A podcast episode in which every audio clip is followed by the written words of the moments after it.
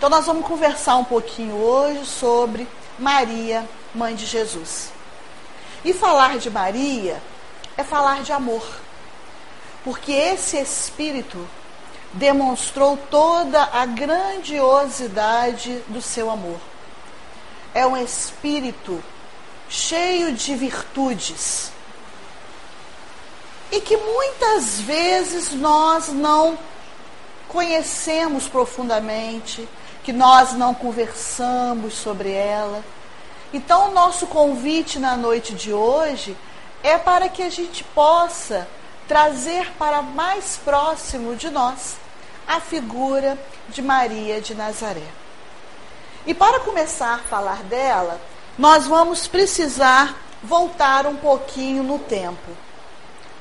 Abril, ou talvez o mês de maio do ano de 33 em Israel.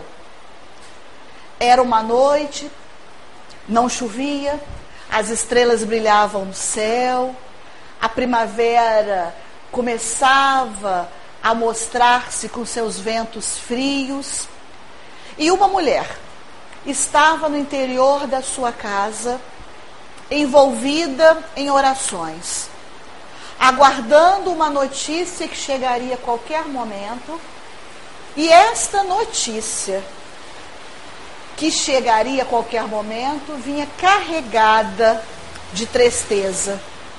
E ela então estava orando, mas agoniada, porque sabia que algo não tão bom ia chegar até ela. Estava absorvida nas suas preces, nas suas orações, quando a madrugada já avançava e ela escuta batidas insistentes na porta. Com o coração na mão, vai atender e se depara com João, um dos apóstolos, que com o rosto transfigurado, nervoso, diz a ela: Mãe, ele foi preso.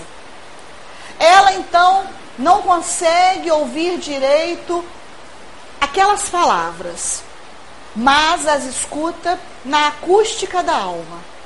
E naquele momento, envolvida pela emoção da notícia, ela fica tonta, cambaleia. João então se apressa para segurá-la antes que ela caia ao chão. Em questão de segundos, ela volta a si e, com o rosto coberto por um véu de lágrimas, ela pergunta: qual é o crime do meu filho? De que o acusam? E João responde: De insurreição, senhora. Chamam-no de perturbador da ordem. E agora mesmo ele está diante de Pôncio Pilatos, que está lavando as mãos diante de tudo que está acontecendo. Eu então aproveitei o momento para vir aqui correndo para lhe dar a notícia e avisá-la que uma tragédia se aproxima de nós. Maria de Nazaré adentra mais para o interior da casa e retorna trazendo um véu cobrindo a sua cabeça. Véu este que as mulheres usavam para sair à noite à rua e conseguirem se proteger do frio. E ela diz para João: Leve-me até meu filho. João, que nessa época era um rapazinho, no máximo 16 ou 17 anos, tenta removê-la daquela ideia. O que fariam andando pelas ruas de Jerusalém, na madrugada, um rapazote e uma senhora? Além do que, naquele momento crítico que estava acontecendo na cidade, haviam espiões por toda parte. As paredes de Jerusalém tinham ouvidos. Qualquer um que fosse seguidor do Cristo podia também ser preso, podia também ser condenado. Era então uma temeridade sair aquela hora os dois. Mas apesar das justificativas de João, ela olha para ele e lhe diz com muita firmeza: Leve-me até onde você deixou meu filho, porque o meu lugar é ao lado dele. É esse espírito de tamanha coragem, numa época em que as mulheres não podiam fazer praticamente nada. Não podiam sair à rua sem um véu que cobrisse o rosto. Não podiam participar de nada que fosse público. Até mesmo no templo tinham lugares específicos para que pudessem ficar, não podiam ficar junto com os homens, não podiam dirigir a palavra a ninguém, não tinham nenhum tipo de independência. É esse espírito que nós trazemos para as nossas reflexões de hoje. E se formos buscar no Novo Testamento, nos quatro evangelhos, não vamos encontrar muitas coisas. Mateus e Marcos têm algumas situações a respeito de Maria. Lucas nos traz mais detalhes. E João um pouquinho mais também. Mas quando a gente vai buscar informações nos livros desta consoladora doutrina espírita, a gente consegue conhecer e compreender um pouco mais esse espírito. Então nós vamos recorrer ao livro A Caminho da Luz, ditado por Emmanuel ao Chico Xavier. E neste livro, logo no primeiro capítulo, que se chama a Gênese Planetária, Emmanuel nos diz que rezam as tradições do mundo espiritual, que na direção de todos os fenômenos do nosso sistema, existe uma comunidade de espíritos puros e eleitos pelo Senhor Supremo do Universo, em cujas mãos se conservam as rédeas diretoras da vida de todas as coletividades planetárias. E isso é uma benção. Porque nós costumamos falar que esse mundo está de perna para o ar. Está tudo de cabeça para baixo. O que está acontecendo? Aonde nós vamos parar? Nós temos uma direção. Existe uma comunidade de espíritos puros, eleitos pelo Senhor Supremo. E que nas mãos desta comunidade estão as rédeas planetárias do nosso sistema todo. Não é só do nosso planetinha. Então, todas as coisas que acontecem no nosso sistema solar, no nosso planeta Terra, no nosso país, está sob controle. Nós podemos não compreender, podemos não ter a dimensão do porquê isso, ou como, ou para quê, ou quando vai acabar. Mas só saber que nós não estamos abandonados, nós não estamos dentro de um barco sem comandante, à deriva em alto mar. Só de saber que existe uma comunidade de espíritos puros no comando de tudo isso que está acontecendo, isso já nos dá um grande conforto. Para que nós possamos ter a confiança de conseguirmos continuar fazendo aquilo que nos cabe. E Emmanuel continua. Essa comunidade de seres angélicos, que são esses espíritos puros e perfeitos, da qual Jesus é um dos membros divinos. Então significa que espíritos da mesma hierarquia, iguais a Jesus, tem mais. Tem muitos. Só que ele, como esteve encarnado aqui, é o que nós conhecemos. Então existe uma comunidade de espíritos como Jesus. E Emmanuel diz: ao que nos foi dado saber, ao que foi permitido Emmanuel saber, para trazer a informação para a gente. Essa comunidade já se reuniu nas proximidades da Terra para a solução de problemas decisivos da organização e da direção do nosso planeta por duas vezes no curso dos milênios conhecidos. Porque eu acredito que eles tenham muito trabalho. Eu acredito que eles tenham muitas reuniões. Se Emmanuel fosse descrever todas, já tinha acabado o livro. Não ia ter mais assunto no livro. Então, duas que foram muito importantes que nós precisamos saber. Que reuniões que foram essas?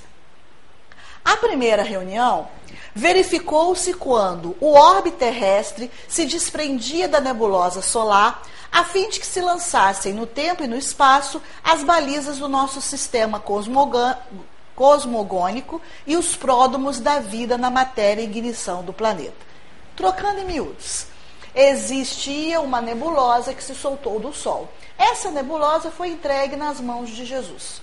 E Jesus trabalhou esta nebulosa na formação do planeta Terra. Por isso que Jesus é o governador do nosso planeta.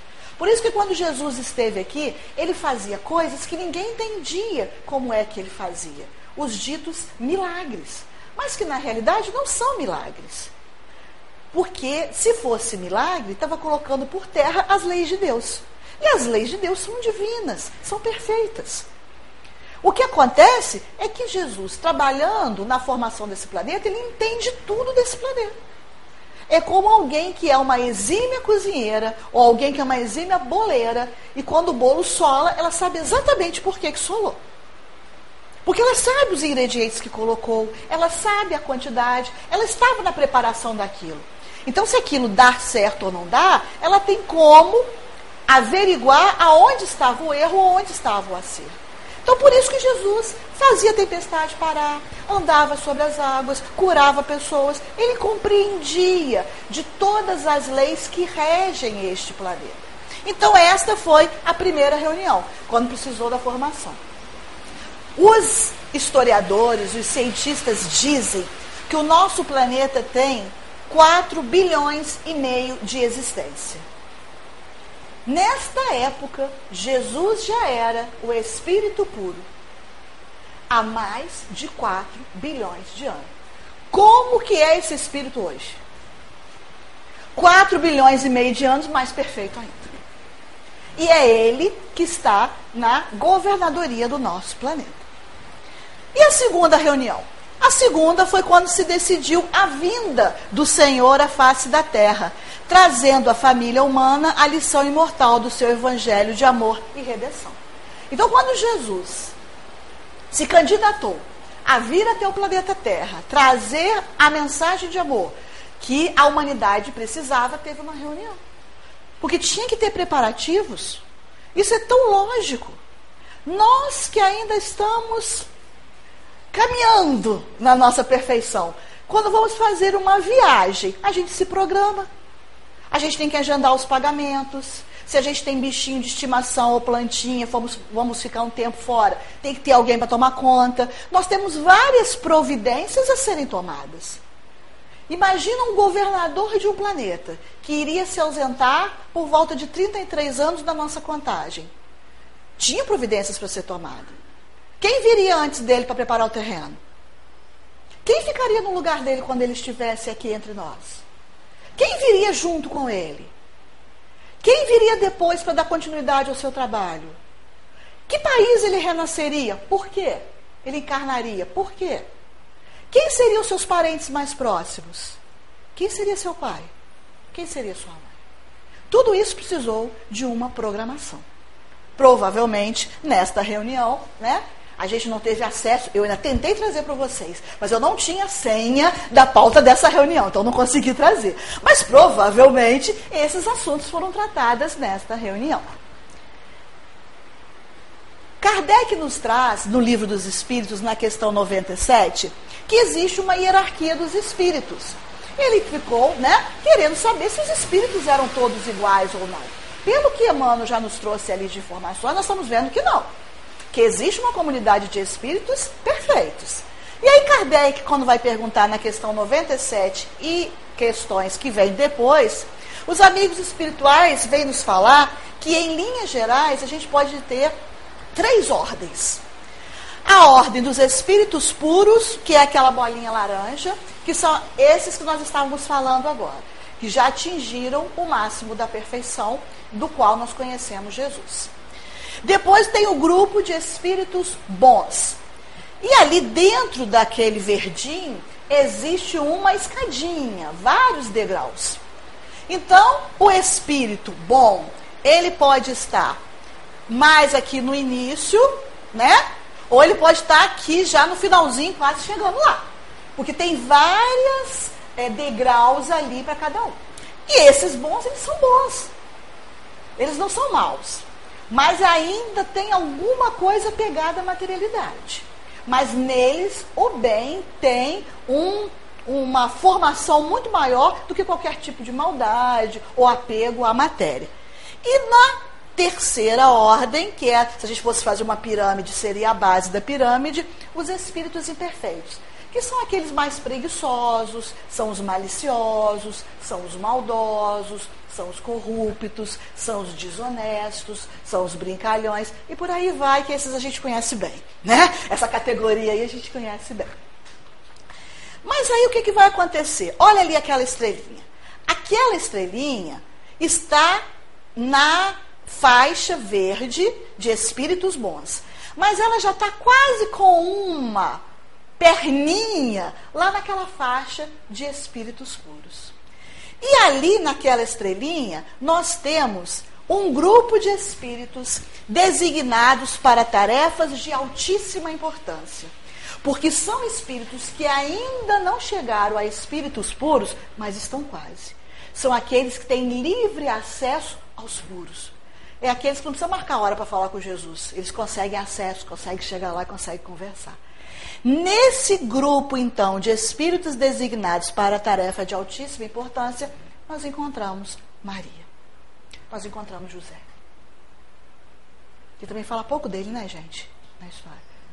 Emmanuel diz que ele passou pela história em silêncio, mas que isso não diminui em nada a sua participação na história do cristianismo. Então, aqueles, aquele grupo é o grupo que veio antes, que veio preparar o terreno. É o grupo de espíritos que veio com Jesus. E é o grupo também que vieram depois. E aí a gente encontra Maria ali.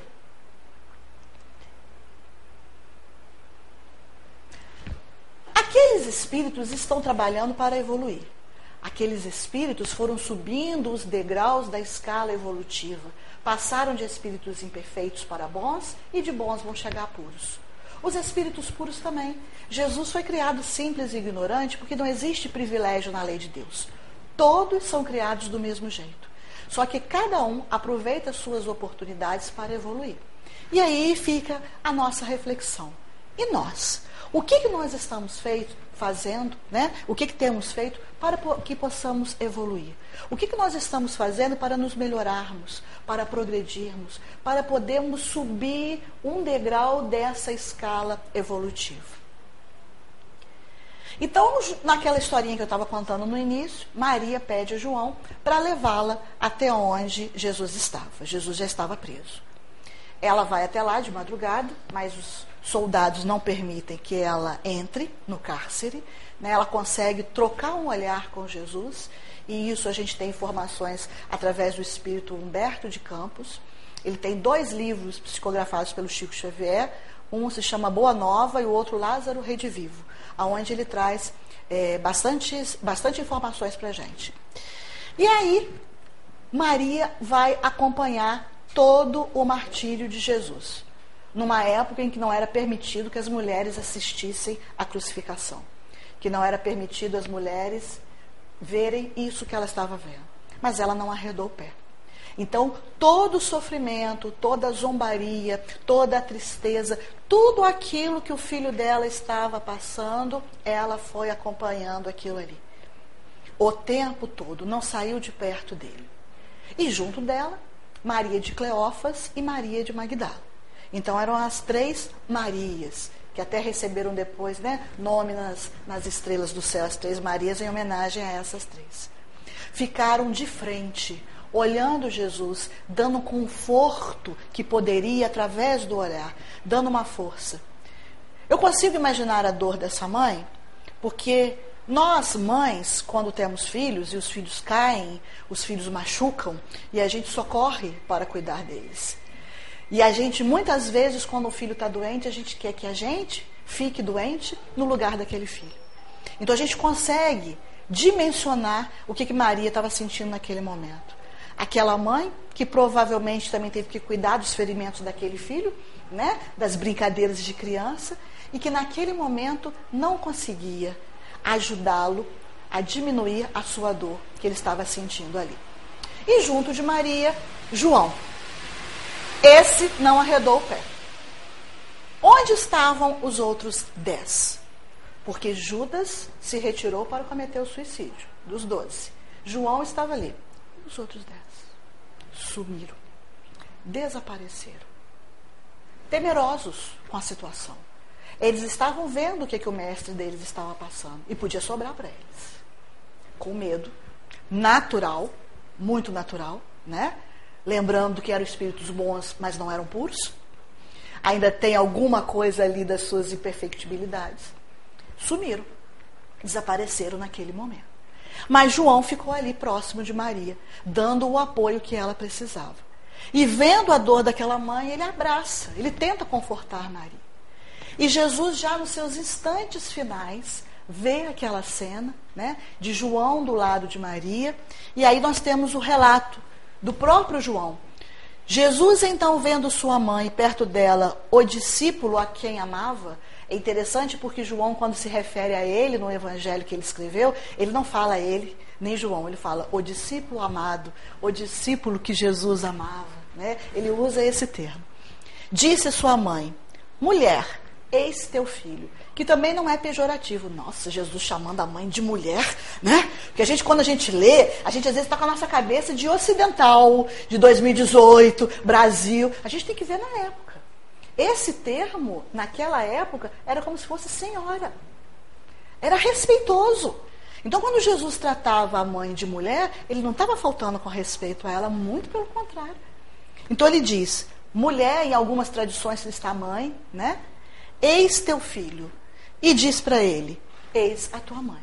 Mostrando, mesmo naquele momento derradeiro, de dor, de sofrimento, que ela deixava de ser a mãe apenas dele para ser a mãe da humanidade. João estava representando ali a humanidade inteira. E sabendo também que a mãe precisava de alguém que olhasse por ela. Por quê? Porque as situações, a situação das mulheres na Palestina no início do primeiro século era difícil? Muito. Para as mulheres viúvas, mais ainda, que era o caso de Maria aqui. Porque nessa época não se fala de José, porque provavelmente já estava desencarnado. Então Jesus cuidava da mãe, porque naquela sociedade uma mulher viúva não tinha vez. Tanto é que existia uma lei na época que se o marido desencarnasse e ele tivesse irmãos, a viúva teria que se casar com os irmãos para continuar tudo na mesma família. Então ela casava. E se esse segundo irmão desencarnasse e ele tivesse o terceiro, ela casaria com o terceiro. Era uma lei dos judeus. Para mostrar que a mulher sozinha não era bem vista. Então Jesus, pensando nisso também, pede a João que olhe, que cuide da sua mãe. E aí, logo em seguida desse instante, Jesus tem uma lança transpassada no peito, né? Tem os seus momentos finais de agonia e acaba desencarnando. E aí, Humberto de Campos nos diz no livro Lázaro Redivivo: Foi então que Maria, compreendendo a perfeição a misericórdia e justiça da vontade do Pai, ajoelhou-se aos pés da cruz e, contemplando o filho morto, disse: Senhor, eis aqui a tua serva, cumpra-se em mim segundo a tua palavra. Caramba! Ver estar com o corpo do filho desfalecido nos braços e reconhecer a perfeição, a misericórdia e a justiça da vontade de Deus e dizer: cumpra-se em mim segundo a sua palavra. Sem uma revolta, sem uma reclamação, sem uma briga com Deus. Então a gente vê que era um espírito de escolha. Não é qualquer um que poderia ter esse comportamento naquela hora. Porque por mais que ela tivesse sido preparada para essa missão, porque claro que foi, Aquele momento era o seu filho, que estava deixando o corpo de carne de uma maneira totalmente injusta. O que, que ele fez de mal? Só ajudou, só distribuiu amor, só fez o bem. Então, todas essas recordações vinham no coração daquela mãe que, claro, estava sofrido, que, claro, que estava amargurado, mas que compreendia que aquilo que estava acontecendo tinha um propósito maior do que ela. E ela então tinha que acatar aquilo. Então está mostrando aqui para gente a sua inteira submissão à vontade de Deus.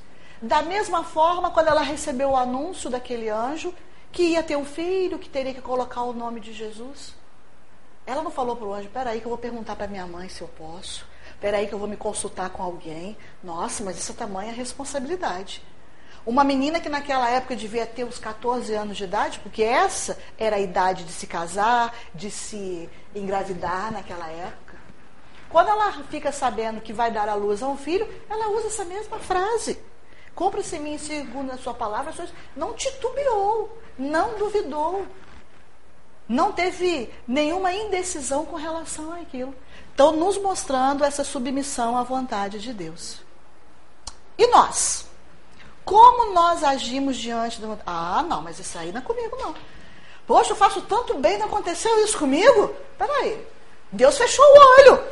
Joguei pedra da cruz. E a gente reclama, reclama, reclama. Se acha injustiçado, né? Se acha vítima das situações, vítima das circunstâncias. Nossas dores e nossos sofrimentos são provocados unicamente por nós mesmos. Quando Jesus disse que a semeadura é livre, mas a colheita é obrigatória, é isso que ele estava dizendo. A gente pode semear o que a gente quiser, mas a colheita virá, de acordo com aquilo que nós semeamos. Então, como é que nós estamos agindo diante dos infortúnios que nós nos deparamos? Diante das dores e dos sofrimentos que nós nos encontramos nessa existência? Porque o que a gente não pode esquecer é que nós estamos num planeta de provas e expiações. Não é planeta de férias, não é planeta de lazer, não é planeta de felicidade. Não, não é. Se ainda estamos reencarnando num planeta desse teor, é porque precisamos ainda nos lapidarmos. Então, como é que nós estamos encarando? Como é que nós estamos olhando para a vontade de Deus, as coisas que nos acontecem diante da vontade de Deus? E aí, depois que Jesus é crucificado, depois que ele retorna ao mundo espiritual. Maria ainda fica um período em Jerusalém, mas a situação em Jerusalém estava muito difícil, porque a perseguição dos romanos aos seguidores do Cristo, porque nessa época ainda não eram chamados de cristãos, estava muito ferrenha. Então Maria reúne os apóstolos e começa a dar ânimo para eles. Que eles não podiam se esconder, que eles não podiam desistir, que eles tinham uma tarefa para continuar. Ela teve uma liderança para que eles tomassem a atitude que eles tomaram depois. E aí eles vão depois, vão se agrupando de novo, né, com cuidado, às escondidas, mas começaram a fazer de novo aquele trabalho de divulgação. Tem a casa do caminho que eles começam a se encontrar, a cuidar das pessoas. Um pouco mais para frente eles começam a sair de Jerusalém e vão para outros cantos para divulgar é, a boa nova. Mas aquele primeiro momento, a presença dela, a fala dela foi muito importante para os apóstolos. E aí, depois disso, que eles começam a caminhar pelas próprias pernas, Maria, que estava aqui, ó, em Jerusalém, vai para uma região chamada Bataneia. Lá havia alguns parentes dela, alguns parentes de José. Então ela sai um pouco daquele clima pesado que estava em Jerusalém e vai até para Bataneia. Mas ela não fica lá muito tempo, não. Né? Continua, claro que não esqueceu aquilo que passou, mas também não era uma pessoa triste, chorosa, amargurada. Falava de Jesus, tentava consolar as pessoas, tentando dar continuidade à sua vida, apesar daquela tragédia que a abateu. E aí um dia ela estava lá em Bataneia e chega quem? João. Lembra do João? Né? João que estava com ela perto da cruz. Chega João. Mas o que, que tinha acontecido com João? João tinha, depois de um tempo, quando os discípulos, os apóstolos, se dividiram, ele foi para Éfeso, que é uma cidade que hoje pertence à Turquia. E lá em Éfeso ele começou o trabalho dele de é, criação de uma comunidade cristã. E ele estava em Éfeso, mas a casa que ele morava não era uma casa legal para ele levar Maria. Ele tinha consciência, né?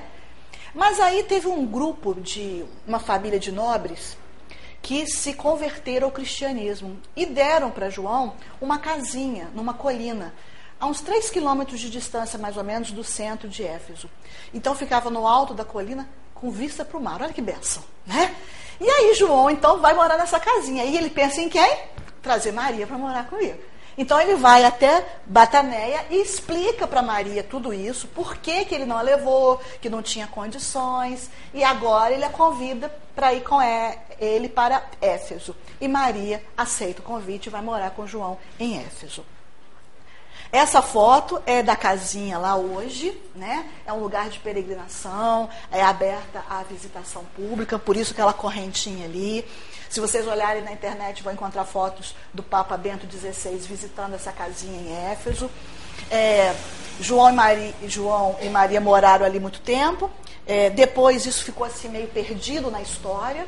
E aí tem um, um acontecimento muito bonito de uma freira que teve algumas visões e ela foi levada até esse lugar e alguns registros históricos comprovaram ter sido. É claro que é uma época que quase não tem muito como comprovar, mas quase 90% de certeza de ser a casa que Maria viveu com João em Éfeso. Aqui é uma outra vista da casa. Aqui é por dentro, quando ela foi encontrada, e aqui depois, quando ela foi é, restaurada.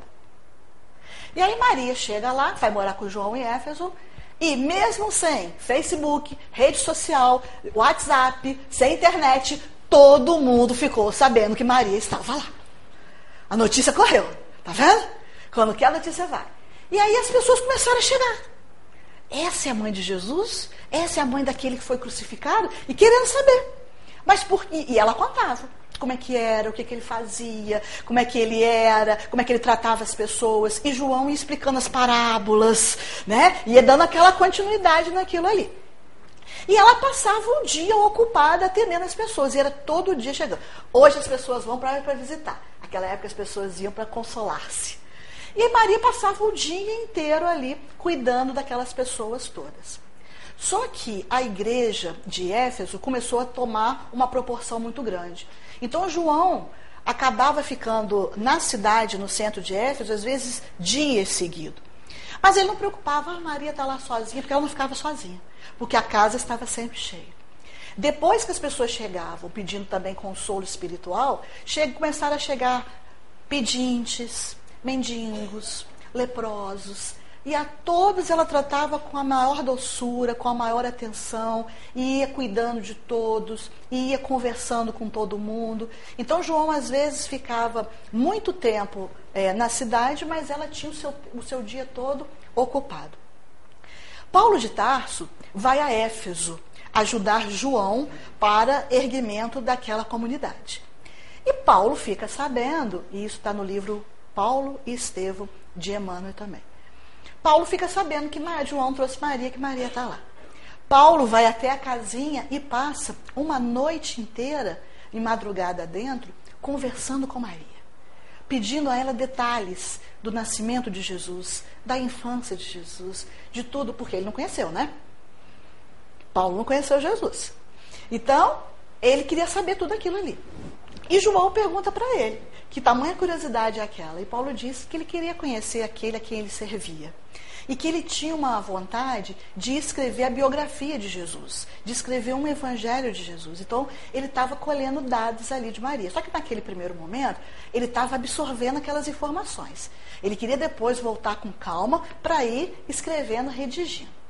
Só que a situação em Éfeso se complica, os romanos também, né, a perseguição aos cristãos, e a presença de Paulo em Éfeso coloca em risco a vida dos outros cristãos. Então Paulo resolve ir embora. E João não queria que ele fosse, porque, poxa, né? uma ajuda e tanta que estava dando ali. E aí João fala para ele, mas você vai embora? Você não falou que queria escrever o evangelho de Jesus? Como se você foi embora, como é que você vai escrever? Ele falou, mas eu ficar aqui é temeroso.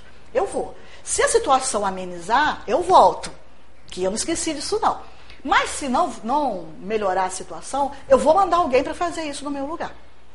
a situação não melhorou. Né? Porque Paulo saía meio escorraçado dos lugares onde ele passava. Ele era preso, ele era complicado. Era complicado. Então ele foi pessoa não grata mais para poder retornar ali naquele período. E o que, que ele faz?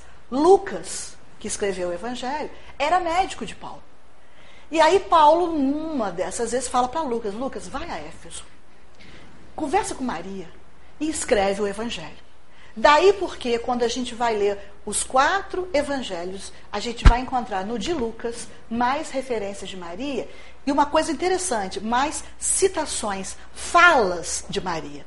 Porque ela contou para ele e ele transcreveu. Né? Então é por isso que a gente tem nessa passagem aí.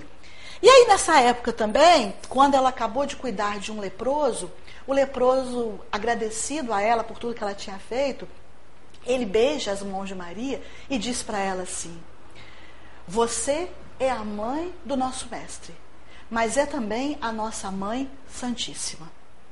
E aí ficou esse termo, Mãe Santíssima, que às vezes nós espíritas achamos que isso é de uma outra religião, que a gente não pode usar esse termo.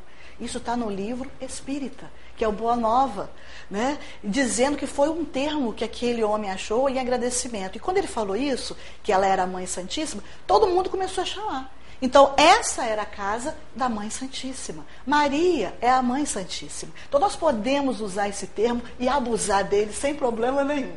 Tá? E aí, uma das vezes, um das pessoas que ali chegaram perguntou para ela, minha mãe, uma outra coisa também, todo mundo chamava de mãe. Chegava lá já chamava que era mãezona mesmo, né? Minha mãe, como poderei vencer as minhas dificuldades? Sinto-me abandonado na estrada escura da vida. Então, quando as pessoas chegavam ali com qualquer tipo de agonia, de processo depressivo, de indecisão dos caminhos a seguir, ela tinha um remédio para todos eles, que era essa frase aqui: Isso também passa. E ela dizia: Tudo passa. Os momentos de dor, os momentos de sofrimento, até os momentos de alegria, se essa alegria não for uma conquista íntima. Agora, quando a gente consegue instalar o reino de Deus dentro de nós, aí não passa. Ou seja, antes da gente chegar nesse estágio de ter esse reino de Deus vivendo dentro de nós, são muitas, muitos conflitos, muitas dificuldades, muitas turbulações que nós passamos, mas passa, né? E aí nós temos uma história do nosso amigo Chico, que também foi uma vida de perrengue, uma vida de dificuldades. E um determinado momento ele pede para Emmanuel, Emmanuel, eu sou tão devoto, gosto tanto de Maria, Pede a ela para mandar um recado para mim aí, para me mandar uma, uma orientada na minha vida, que o bicho está pegando. Falou assim, não, né, gente? Ele falava melhor, né? Não falava. Mas a situação estava feia pro lado dele. Minha irmã falou, Chico, como é que eu vou falar com Maria? Você está achando que eu chego lá, bato na porta, sou atendido por Maria? Não é bem assim, não, né? Ah, mas você tem um, você pode conversar com um, com outro. Vê se você consegue algum recado de Maria para consolar o meu coração. Passado um tempo, Emmanuel chega e fala assim, Chico, eu trouxe um recado de Maria para você. Nossa, Chico ficou numa euforia. Peraí, mano, peraí que eu vou pegar papel, lápis, que eu quero anotar tudo tintim por tintim, não quero perder nada. Emmanuel esperou. E Chico corre para lá e corre para cá e senta, se prepara. Pronto, Emmanuel, pode começar que eu quero escrever tudo que Maria mandou para mim. Então tá, Chico, começa aí. O recado de Maria é esse. Isso também passa. Ponto.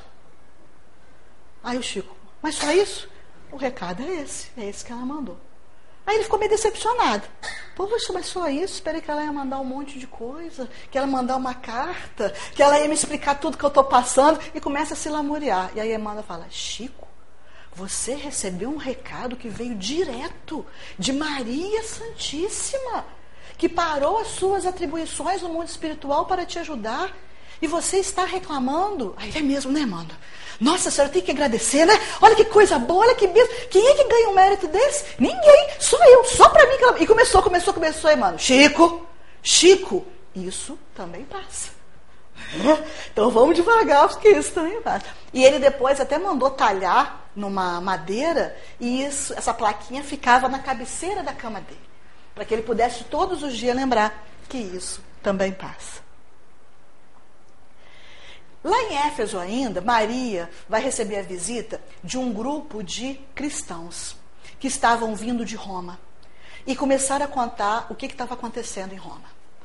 Que as pessoas eram retiradas dos seus lares, os cristãos, das suas famílias, que eram levados para masmorras, que eram levados para os cárceres e que depois eram levados vivos para as arenas, onde feras famintas os devoravam num espetáculo para os romanos, que se divertiam com isso. Maria fica profundamente amargurada com essas notícias, porque ela sabe que essas pessoas estão seguindo quem? Jesus, o seu filho amado, e seguindo no melhor dos seus propósitos, no melhor dos seus sentimentos. Então, a partir desse dia, ela se dedica a todas as tardes, no final da tarde, a fazer preces, a fazer orações para esses cristãos, especialmente em Roma, que estavam passando por essa dificuldade. E em uma dessas tardes que ela estava orando, ela vê se aproximar da casinha mais um pedinte, que ali chega, né, pedindo socorro para alguma coisa. Ela então para o que ela estava fazendo e vai atender, perguntando a ele o que, que ele precisava, né? E aquele recém-chegado falou: Minha mãe, venho fazer-te companhia e receber a sua bênção. Ela estranha um pouco, porque ela fala: engraçado, todo mundo chega aqui me pedindo alguma coisa. Esse está querendo me dar, né? A companhia, a bênção. E ele começou a conversar com ela sobre o reino de Deus, sobre as coisas de Deus. E ela gostava de ouvir, aquela voz lhe trazia uma paz no coração lhe trazia muita simpatia. Ela ficava assim: onde que eu já ouvi essa voz antes? Conversando com ele ali. E ele foi, foi, conversava e conversava. E ela também, e ela contava das coisas que ela também sabia, e ele ia falando, e, a, e, o tempo foi passando, e ela foi se sentindo assim, num ambiente muito bom, de muita paz, de muita harmonia, da conversa com aquele homem que ali chegava pedindo coisas. E eu, pedindo coisas não, dando coisas a ela do coração. Em um determinado momento, ele então estende as mãos para ela e fala: Minha mãe, venha aos meus braços. E ela se aproxima dele para dar um abraço. Mas quando ela olha mais de perto as mãos daquele estranho, ela vê duas chagas. Imediatamente ela olha para os pés. E ali também haviam chagas que tinham sido provocadas pelos cravos do Calvário. Ela então cambaleia, se assusta com aquilo que ela está vendo, e ela fala: Meu filho, é meu filho, as úlceras que te fizeram, ainda doía nela aquele sofrimento que ele passou. Ela então avança para ele para tentar tocar próximo ao peito para ver se ali também tem uma chaga, que era aquela chaga daquela lança, né, que no finalzinho transpassou ali perto do seu peito e a chaga estava lá. Então ela não tem dúvida que aquilo era um presente de Deus para ela naquele momento. Ela se ajoelha para beijar os pés dele, mas ele não permite que ela se ajoelhe. Ele a levanta. E envolvido numa luz celestial, é ele quem se ajoelha e beija os seus pés. Em agradecimento, não só pela mãe, mas pela serva de Deus, que estava cumprindo muito bem a sua missão. E ele diz para ela assim: Sim, minha mãe, sou eu. Venho buscar-te, pois meu pai quer que sejas no meu reino a rainha dos anjos. Maria desmaia, fica numa num, aparência assim de êxtase, né? estática, quando volta a si com os olhos parados. As pessoas que começam a chegar depois disso não entendem o que foi que aconteceu. Vão até Éfeso chamar João, João vem correndo. Ela fica alguns dias nesse estado assim, na cama, sem falar, sem se movimentar, até que os laços que prendiam esse espírito ao corpo se desfazem. E ela então retorna ao mundo espiritual. E quando ela retorna ao mundo espiritual, existe uma multidão de espíritos celestiais, uma fileira imensa de anjos recepcionando-a e cantando hinos de louvor. E eles cantam, cantam, e ela vai tomando consciência do que, que aconteceu. E aqueles anjos continuam cantando e um se aproxima dela e diz: Mãe, vamos para as esferas mais elevadas? E ela lembra da Palestina e diz: Queria ver aonde vivi. E imediatamente, pelo pensamento, ela e todos aqueles seres angelicais são transportados a, e ela assiste, ela vê Cafarnaum, Nazaré, o lago de Genezaré. Então ela vai lembrando de tudo aquilo que passou na sua vida toda, de Jesus com os pescadores, as pessoas que ele curava. Tudo aquilo foi passando, né, como um filme, aquelas cenas de tudo aquilo que aconteceu. E aqueles seres de luz continuam cantando. Em determinado momento, o anjo de novo fala para ela: E agora? Podemos ir? E ela faz mais um pedido antes de ir para esferas mais elevadas. Gente, se eu fosse ela, eu ia querer ver meu filho assim que eu acordasse. Do outro lado da vida, né? Olha só. A gente vê que espírito que é esse. e aí ela pede para esse espírito: Quero ir a Roma. Quero ajudar os cristãos que estão sendo mortos nos circos romanos. E aquela corrente, aquela multidão de seres angélicos, junto com Maria, chega até Roma. Ela fica encantada com a beleza da cidade, mas ela é atraída, ela é encaminhada para aquelas masmorras. E quando chega lá, o que ela vê? Pessoas aprisionadas, homens, mulheres e crianças de todas as idades, trazendo em seus rostos a marca do sofrimento, da dor e da agonia pelo futuro que os esperava. Ela então quer ajudá-los de alguma maneira. Ela até mesmo pensa em pedir a Deus que mude o rumo das coisas. Mas ela lembra que Jesus disse: Comigo o fardo é suave, o jugo é leve. Então eles precisavam também ter aquela experiência, mas precisavam de força naquela hora. Ela então vai até próximo de uma jovem que devia ter 14, 15 anos, que estava perto das grades, e ela então chega no ouvido da jovem e diz o seguinte: Canta, minha filha, tenhamos bom ânimo, convertamos as nossas dores da terra em alegrias para o céu. E a jovem não sabe explicar como nem porquê, sentiu uma alegria de repente, uma vontade de cantar e começou a cantar um hino de louvor a Jesus. E aquele canto era tão fervoroso, era tão ardente, que contagiou todo mundo que estava naquele calabouço.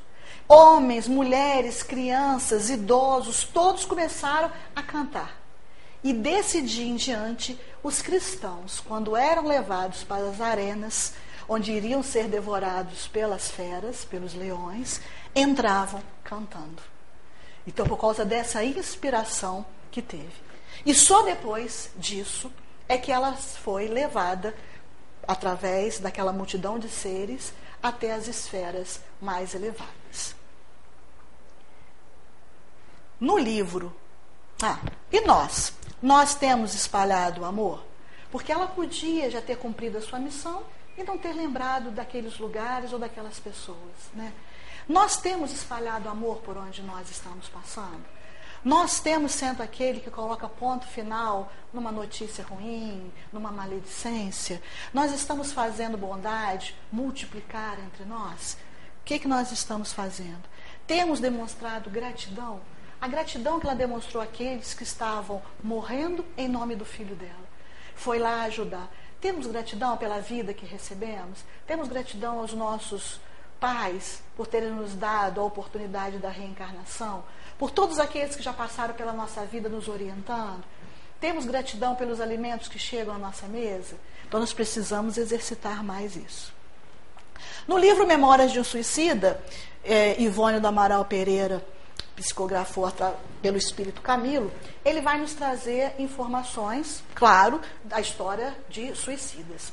Mas nesse livro também, ele vai nos falar da Legião dos Servos de Maria, que é um grupo de homens e mulheres que tem o objetivo de resgatar os suicidas de uma região chamada Vale dos Suicidas.